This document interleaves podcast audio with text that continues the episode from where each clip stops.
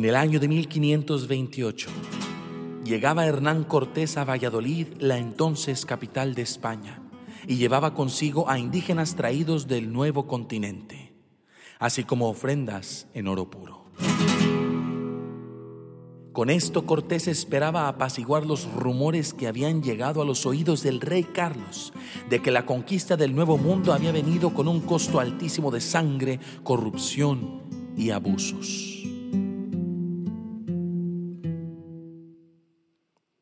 Para poner orden y regular desde el trono, el rey había creado las juntas de gobierno y audiencias que penalizaban en juicios de residencia cualquier crimen cometido por españoles en esfuerzos de conquista. Estas audiencias precisaban de oidores, quienes fueran jueces nobles de respetada fama y reputación, que pudieran analizar honestamente cualquier circunstancia fuera del orden y reportaran de manera honrada a España. Los oidores eran ojos y oídos del rey del otro lado del mundo y debían ser de su total y plena confianza. Temiendo un juicio de residencia contra su persona, Cortés pretendía endulzar al rey y esconder su crimen con tesoros y falsos testimonios. Sin embargo, los rumores ya habían llegado a los oídos del rey, quien aconsejado por su esposa ya había tomado cartas en el asunto y contaba con un nuevo elemento a su favor un personaje con quien Cortés no contaba. Os complazca a vuestras majestades escuchar de este humilde servidor vuestro el testimonio de la cristiana conquista de la Nueva España. Su servidor, Hernán Cortés de Monroy y Pizarro Altamirano, doy fiel recuento del encargo que vuestras mercedes depositaron en mi persona convertir al nuevo continente en un brazo fuerte de España, valiéndonos de las riquezas naturales que en él abundan, así como llevar al único y verdadero Dios al corazón del salvaje indio. Por esto me Indígenas. ¿Pero qué? ¿Acaso os atrevéis a interrumpir este sagrado informe? Solo pretendo corregir al capitán Cortés en un simple pero importante error. Puesto que varios navegantes han determinado ya que la tierra encontrada hace más de 30 años no es la India, sino un continente nuevo por lo que el uso de la palabra indios es incorrecto. El término correcto que debería emplear vuestra merced es indígenas. Por favor, prosiga. Disculpen la impertinencia, majestades. Hay forasteros que no conocen las reglas de la corte tan bien como quienes los tenemos en la estima santa de su persona. Como decía antes de ser interrumpido, he traído los dos frutos que sus majestades encomendaron a mi humilde persona. Primero, y más importante, oro traído de las nobles minas de la Nueva España, donde su dorada belleza fluye aún más de lo que ustedes aquí verán. Y segundo, indios, traídos del Nuevo Mundo, domesticados con la mano suave del conquistador español, capaces de inclinar la cabeza ante el rey y la reina. Incluso dos de estos ya hablan castellano y duplican su utilidad al traducir nuestras indicaciones. A este paso podremos exportar más indios a la capital para el trabajo noble, al servicio de los altos señores que gusten invertir en la conquista. Aquí mi reporte, majestades. ¿Es todo, señor Cortés? Mi señora, ¿en qué más pudiera informaros? Recuerdo claramente que la encomienda tenía tres esfuerzos en conjunto. Anexar la Nueva España y llevarla al mundo moderno, colaborar con el intercambio de riquezas con los indígenas y, por último y más importante, la santa catequesis de nuestra fe católica. ¿No partieron con usted un número significativo de frailes con este mismo fin? Habréis de dispensarme, Majestad. Mi reporte está limitado a lo que os he traído. Si un reporte espiritual es lo que precisáis, estoy seguro que Fray Juan de Zumárraga estará más que dispuesto a ofreceros uno. ¿Y dónde está Fray Juan, Cortés? Supongo que aún en la ciudad capital. Supone usted bien, al menos en el paradero de Fray Juan. En lo demás no os puedo dar crédito puesto que habéis supuesto que nosotros estábamos igual de vivos que las pinturas que adornan nuestro palacio, Cortés. ¿Acaso realmente pensasteis que podríais esconder vuestra traición? La peste de tus crímenes ha cruzado el océano y nos ha llegado hasta la corte. Eh, mi señor. Os he de rogar, capitán, que evitéis interrumpir al rey mientras da decreto, puesto que conocéis las reglas de la corte. ¿Pero quién me dirige la palabra? Exijo saber quién me acusa con tan vehemente verbo. Yo os acuso, Cortés, y en mi corte no os encontráis en derecho de exigir nada. La palabra la ha tomado el abogado vasco de Quiroga, visitador de la Real Audiencia y canciller de Valladolid. Has de prestar atención a sus palabras. Gracias, Majestad. No hace más de un mes que llegó por fin a oídos de nuestros santos reyes las noticias que Fray Juan de Zumárraga fervientemente buscó mandar por casi un año. Las impertinencias del clima o del hombre impedían que su correspondencia llegase a la corte. Pero los caminos de Dios son imparables. Ya nos lo dice el libro de Eclesiastés que todo tiene su tiempo y que todo lo que se quiere debajo del cielo tiene su hora. Pues la hora llegó y es esta Hernán Cortés se encuentra acusado de crímenes a la dignidad cristiana de nuestros hermanos indígenas en la Nueva España, de incitar corrupción, traición y violencia. Fray Juan fue muy explícito con su reporte, Cortés. Los ojos de la reina y los míos propios se llenaron de lágrimas al conocer a detalle las atrocidades que habéis cometido contra ellos. Habéis marcado a sus infantes como animales, robaste su oro y a cambio diste triques de acero y basura. Fuisteis enviado a llevar el santo nombre de España y de Dios por encima de ella, pero llevasteis vuestra avaricia y sed sangrienta de combate contra quienes no tenían idea que existía la pólvora y el caballo. Cualquier resistencia mínima lo utilizasteis de excusa para aniquilar a tu gusto. Y no conforme, mandasteis matar al líder de una de las tantas civilizaciones que buscasteis extinguir de la faz de la tierra. Eso no representa a España. España es Dios, la Iglesia y la santa corona que reposa en las sienes del Rey, quien muy inmerecidamente os otorga la oportunidad de defenderos ahora. Pero advertido quedáis, Cortés, de que os queda prohibido salir de Valladolid. Habéis de enfrentar un juicio como aquel que no otorgaste y abrazar la corrección misericordiosa de Dios que os negasteis a ofrecer al indígena. Venís con oro conseguido en sangre y venís con indígenas como si fueran animales de circo. Pero en tu ceguera, Cortés, no os habéis percatado de que cualquier persona con una conciencia recta bastará verlos a los ojos durante un instante para saber que sufren. No pretendo conocerles, pero sí conozco el dolor de la mirada de alguien que teme la espada de su captor como represalia a levantarla. Esto es inaceptable. Todo lo he hecho a nombre de la corona. No podéis deshaceros de mí tan fácilmente. Mi presencia en la Nueva España es vasta y más profunda de lo que crees. Soy indispensable. Sin mí, otros de mis capitanes y generales tomarán el control y comparado con ellos, yo soy la inocencia encarnada. ¿Qué pretendéis hacer? ¿Quién se atreverá a intervenir? Yo iré, Cortés. Yo iré a la Nueva España. Juan Diego Network presenta Tata Vasco, el español que se hizo indígena. Muchos de nosotros apenas estamos descubriendo quién es Vasco de Quiroga. Hasta hace un par de meses solo conocíamos su nombre por la calle que le hace referencia o un instituto educativo. Sin embargo, su vida amerita muchísimo más curiosidad y estudio. Y es por eso que personas como el padre Pablo Arce han estado estudiando su vida con especial atención.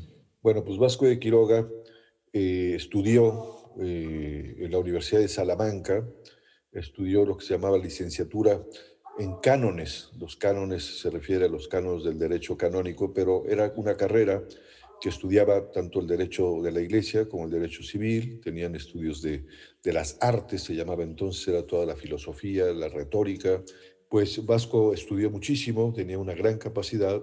Bueno, hay que decir que durante la carrera, Vasco pues eh, se fue a la isla de Rodas, ah, porque él se hizo caballero de la Orden de San Juan de Jerusalén, una orden que se fundó en el siglo XII en Jerusalén para atender a todos los peregrinos que iban a Tierra Santa y especialmente cuestiones de hospital, pues se llama la Orden de San Juan del Hospital. Y en, ahí fue Vasco, estuvo probablemente unos seis meses en capacitación de cosas de atención a enfermos, hospitalarios, etcétera entonces Vasco tenía mucho prestigio, parte por su carrera de derecho, como por su afán de ayudar a los enfermos, a las gentes más necesitadas. Otros historiadores, como Francisco Miranda, nos comparten también parte de lo que han descubierto al estudiar la vida del Vasco. Él es descendiente de una nobleza menor, de origen gallego por parte de su padre y de origen español castellano por parte de su madre. Su segundo apellido es de la calle, Quiroga de la calle. Entonces, eh, el estar ligado a la casa real en la misma ciudad donde había nacido la reina Isabel permite que el ambiente que él pudo disfrutar le indujera a dedicarse al estudio. De Quiroga sabemos que una vez que hizo sus estudios de Derecho en la Universidad, probablemente Salamanca, se dedicó a prestar servicios a la corona en el campo jurídico.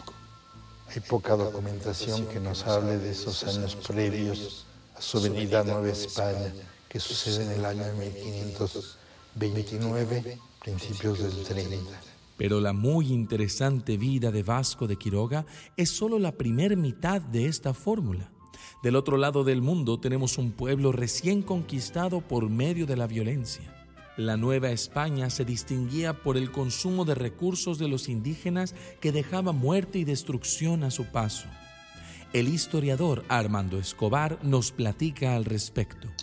Núñez Guzmán, de 28 o 29, eh, hace una serie de tropelías tan grandes, tan grandes junto con los oidores Matienzo y Delgadillo, porque los otros dos misteriosamente fallecieron. Eh, prácticamente se pierde para la corona eh, lo ganado en conquista. ¿Por qué? Porque es una serie de atrocidades inmensas que prácticamente se pierde. Entonces, ojo, los que van a venir a suplir a Guzmán, a Matienzo y a Delgadillo tienen que ser unos no solo expertos, sino unos sumamente conocedores del derecho, con una visión, una tranquilidad de tranquilizar las aguas, de calmarlas y de fortalecerlas. Y eso es lo que hizo don Vasco con sus regidores. En un, entrar en un periodo caótico en el que casi se pierde todo para poder impartir justicia. El padre Pablo Arce nos relata la fragilidad social y espiritual en la que se encontraba la Nueva España, fruto de la avaricia y la locura de Hernán Cortés. En la Nueva España, después de que Hernán Cortés conquistó pues eh, Tenochtitlan, pues él gobernó, pero después le entró una locura que fue ir a conquistar las Cibueras, lo que hoy es Honduras. Y entonces dejó la Ciudad de México, se fue con muchos indios, entre ellos Cuauhtémoc. Fue una expedición de dos años fallida, con muchos muertos, un desastre. Mientras en la, Ciudad de México, pues gobernaron una serie de personas, pues empezaron a abusar tremendamente de los indios, mataron a mucha gente, a los bebés pues los eh, marcaban con hierros en los cachetes para decir que eran de su propiedad. Eh, Nuño Beltrán de Guzmán pues fue hacia la zona de los Tarascos en Michoacán y acabó matando al rey. Eh, Tanguanzuan, Sincincha Tanguanzuan era el rey de los purépechas porque quería sacarle más información sobre oro, que ya no había más oro ahí. Y entonces el rey empieza a buscar pues, qué hacer con, con el gobierno de la Nueva España y empieza a pedir consejo y entre otros le aconsejan a un abogado que trabajaba para él, Vasco de Quiroga, que tiene mucho prestigio. Bien pudiéramos decir que la vida de Vasco de Quiroga, con sus características y virtudes, estaba hecha a la medida para monumental misión, evangelizar, sanar y emprender en la Nueva España. Escuchemos al historiador don Silvio Zavala, quien relata las impresiones que tuvo el vasco al conocer a los indígenas. Don Vasco siente amor por la simplicidad y humildad de los indígenas que evocan en su pensamiento la imagen del cristianismo primitivo los describe como hombres descalzos, de cabellos largos, descubiertas las cabezas, a la manera que andaban los apóstoles, y cree que con ellos se puede plantar un género de cristianos a las derechas como primitiva iglesia. La historia de la humanidad se distingue en gran parte por los momentos de significativa importancia, momentos en los cuales se vuelve imperativo que una intervención cambie el rumbo de un pueblo, de una nación y de la historia. Tiene tal prestigio y luego en la corte lo empiezan a conocer mucha gente, un tipo que tiene un comportamiento, digamos, muy normal, pero muy ejemplar, porque es un hombre pues, que se entrega a las personas, es muy sabio en sus juicios, además practica, pues es un hombre que va a misa todos los días, que hace oración, eh, de tal manera que por eso pues se fijan en él y puede ser nombrado luego máxima autoridad en la Nueva España. Vasco de Quiroga parecía haber sido preparado durante toda su vida para llegar a la Nueva España. Todo lo que había aprendido, todo lo que había conocido llegó a su plenitud al aceptar el cargo de oidor, sin saber que sería muchísimo más al momento de llegar a México. Su intervención en nuestra historia nacional pasa desapercibida, tal vez porque no se le conoce escándalo alguno. Tal vez no sabemos más de él porque no dejó un legado destructivo que pudiéramos criticar. Sin embargo, nuestra sociedad se levanta hoy sobre los cimientos que Vasco de Quiroga estableció a su llegada.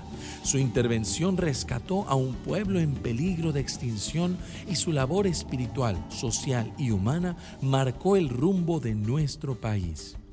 Hoy recordamos con orgullo a Vasco de Quiroga y el día de mañana esperamos con fe poder pedir su intercesión como uno de los santos de la Iglesia Católica. Pero para poder hacer eso, hay un proceso que se debe seguir. ¿Cuál es ese proceso? ¿Por qué se está realizando hasta ahora? ¿Y qué hay en la vida de Vasco de Quiroga que lo haga digno de ser considerado a los altares de la Iglesia Católica? Estas y más preguntas veremos en el próximo episodio de Tata Vasco, el español que se hizo indígena.